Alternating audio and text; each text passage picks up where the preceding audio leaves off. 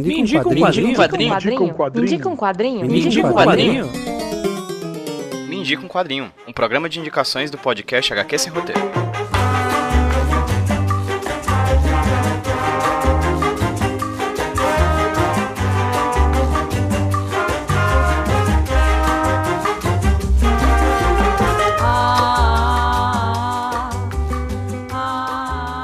Pessoal, beleza? Aqui que tá falando com vocês é o Pedro, trazendo pra vocês mais um Me Indica um Quadrinho, podcast de indicações aqui do HQ Sem Roteiro Podcast. E quem vai indicar um quadrinho pra vocês não vai ser eu, vai ser uma convidada mais do que especial que eu tô chamando aqui pra falar de um quadrinho que ela gostou bastante nos últimos tempos. Quem vai indicar um quadrinho pra vocês hoje vai ser a Lívia Mendes, uma grande amiga, professora de teatro, que adora quadrinhos e que quando eu vi que ela tava lendo um quadrinho interessante, eu disse: Lívia, bora ali, bora indicar um quadrinho pra gente. Ela topou, mandou um áudio e é essa indicação que vocês vão ouvir hoje aqui no Me Indica um Quadrinho. Vale sempre a dica, pra seguir o HQ Sem Roteiro nas redes sociais, vai lá no Instagram, arroba HQ Sem Roteiro, no Twitter, arroba HQ Sem Roteiro. Segue a gente lá nas redes sociais pra ter as novidades aqui do podcast sempre em primeira mão. Sem mais delongas, vou deixar vocês com a indicação da Livian. Livian, muitíssimo obrigada pela sua participação aqui no feed do HQ Sem Roteiro Podcast. E por favor, me indica um quadrinho? Oi, gente, tudo bem? Meu nome é Lívia e eu vou indicar um quadrinho chamado Vírus Tropical. Ele é um quadrinho que chama atenção logo de cara, porque ele na capa, logo na capa dele, ele não tem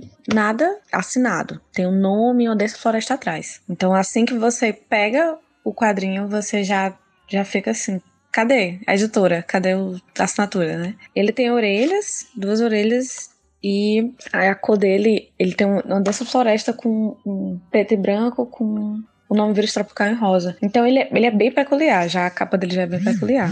Uma das coisas que mais me chamou a atenção no vírus tropical é porque, primeiro, que ele é uma narrativa contando a história da própria escritora, onde foi que ela nasceu, como é a vida dela. E segundo, porque a vida dela é rodeada de mulheres e de situações em que as mulheres é, passam diversas, ve diversas vezes pela vida. Tanto como tratado como depressão, como rebeldia, é, força feminina, N coisas, mas tudo de uma forma bem crua, bem na lata como se não tenha que sim grande suspense, um grande ápice, um grande, sabe? Cenas de sexo são coisa sem glamour, é, um, é uma coisa bem na lata. Parece que você vai, tá indo numa narrativa que ela tá correndo, mas que ela não tem. Os, você só. É como se você estivesse em cima do cavalo e ele estivesse subindo, descendo um monte, mas você não sente nenhum solavanco, sabe? É, é um. de uma vez. Assim, os desenhos também são coisas que me chamam muita atenção, porque o, o tipo de desenho. Eu fui dar uma, uma pesquisada, o tipo de desenho desenho, não sei como é que se pronuncia, mas lembra muito aquela arte naif. Naif? Naif, não sei exatamente como é que se pronuncia. E é o estilo de desenho que ela usa, que são uns bonecos que eles têm umas cabeças mais alongadas, um traço,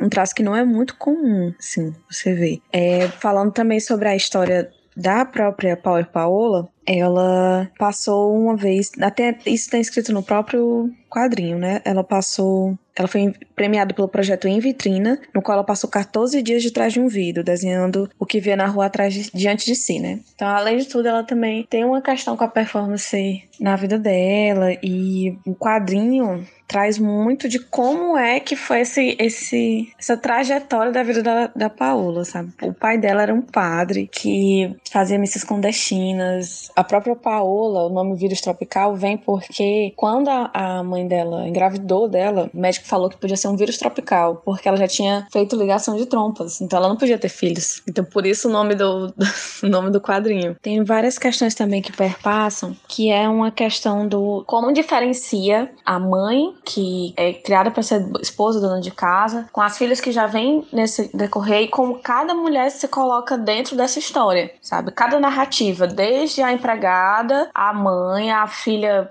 mais velha, que é rebelde, a irmã do meio que, que decide estudar tal coisa. Assim, como as decisões das pessoas na história modificam tudo ao redor, mas principalmente a narrativa da mulher nessa história, sabe? E a Paola, desde o começo, ela, ela é muito. Ela assiste muito o que está acontecendo ao redor dela até ela começar a ser ativa na própria vida dela, né? Então a gente é muito. A gente é interferência do meio. Então eu, eu acho que é o que mais me, me ganhou nesse, nesse quadrinho. Eu acho que é isso. É um quadrinho sensacional. Indico pra caramba. É uma coisa assim que tanto é bom como você lê, como você dá de presente. Eu recomendo pra caramba. Meu nome, só pra, só pra poder, né, deixar aí.